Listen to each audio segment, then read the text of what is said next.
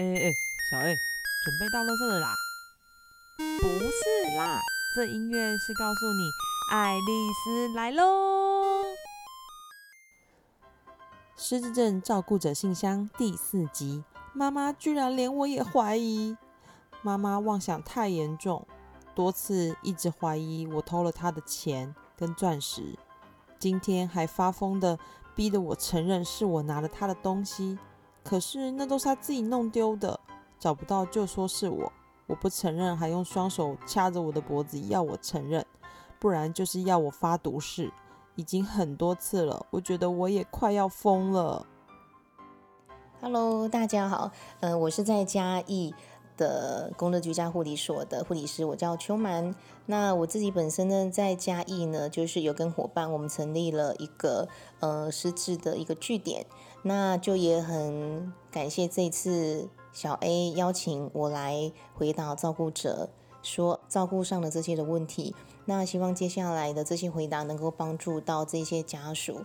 那这个。呃，失智症的一个长者啊，他其实是妄想非常非常的严重。那他就是大概是多次的怀疑他的家人就是拿了他的钱，那并有一些攻击的一个现象。那以这个状况来讲的话，其实呃，或许我会给几个建议。那首先，如果他真的是攻击的这个状况已经影响到家里的一个生活秩序，会建议回诊的时候，那呃跟主治医师讨论说是否给一些抗精神疾病的一些药物。那再者的，就是可能也要再去第二点是了解说，哎。这个长辈为什么他会有这些幻想，或者有这些精神行为的一个发生？那因为每一个失智长者，他的一个精神行为发生，一定会有一个导因。那这可能要让家人就是在呃静下来，更清楚的去了解这个长者他发生这些精神行为，呃前端是不是有什么看到什么啦，或者是有听到什么啦？那这些的发现就是可以去减少他精神行为的一个症状的。发生的一个次数。那第三点呢，就是像这样的一个严重的幻想的这些失智长辈啊，可以我我分享一个，就是我们在。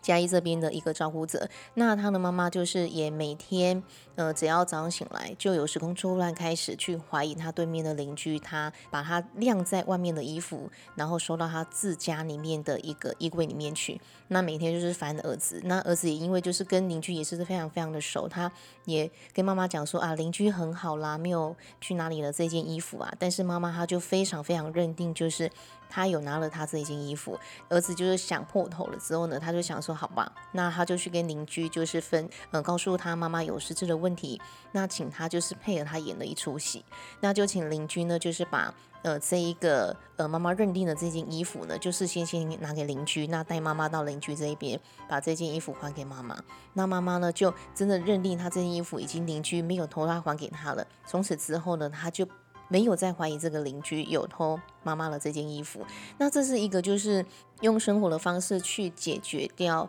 呃，这个长辈的一个精神行为的发生。那也不见得就是说这样的一个长辈，他这个问题解决了之后，他不会有再并发其他的这些幻觉或者是妄想的问题。那就是，呃，在这些的症状的背后，其实是让家人还是要去静下来了解，就是，哎，妈妈她的症状的发生影响到家里的秩序，是否要用药啦？那是否就是说，呃，可能是了解他症状的原原因？那当然就是说，这些嗯精神行为严重的这些长辈，如果家人他有很好的照顾方法，也不一定说一定要是跟医师讨论用药的部分。那这个是我以上跟大家做的一个分享，谢谢。呃，大家好，那很谢谢今天就是小 A 邀请我来，就是录制这个。爱丽丝来楼的这个节目，那其实真的在台湾有非常非常多的失智症家庭，他在照顾这里面临非常多的照顾的困境。那也希望就是透过这样的一个平台，那也让更多一些民众了解哦，原来不是只有我的长辈有这样的一个症状。那遇到这样一个症状的时候，我要用怎么样的方式去处理？那或许就是有一些方法是是用在自己的长辈的身上，那有一些方法是。他可能跟自己的长辈可能没有相关，那或许哪一天自家的长辈他发生这样的一个问题的时候，其实也是可以做一些套用。那就是这个平台其实是很棒，就是做呃照顾的分享。那也希望未来就是这样的一个平台，它的多多的推广，真的是用到了更多一些失智症长者家庭的身上。很谢谢我的好伙伴秋满当我们频道的来宾，嗯，超感动的。我跟秋满呢都是跟着曹爸学习失智照顾的护理师。秋满跟着曹爸的时间很久喽，大概有七八年，所以算算他算是我的学姐。今天很开心有机会听到他的照顾经验，因为我们工作的地方不同，哦，是城乡的关系啦。他是在嘉义，我是在台北。所以处理的方式呢，我自己觉得有时候是差蛮多的，但大致上的原则是不变的哦，不争辩跟转移注意力，其余的就要看长辈的个性或者是习惯去做调整哦。下一周会是我们的第一集专家来说的单元，以及每周更新的照顾者信箱，请大家多多支持与分享哦。爱丽丝来喽，我们下次见。